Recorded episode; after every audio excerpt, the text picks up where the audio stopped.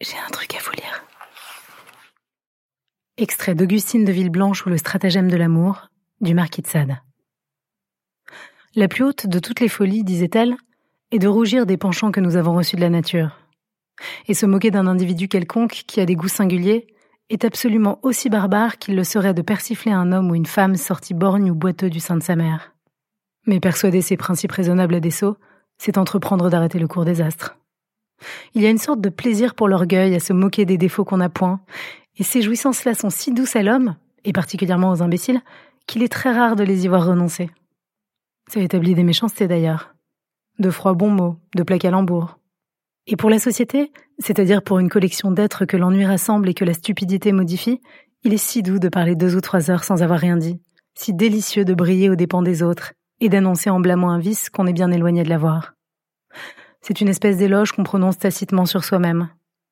À ce prix-là, on consent même à s'unir aux autres, à faire cabale pour écraser l'individu dont le grand tort est de ne pas penser comme le commun des mortels.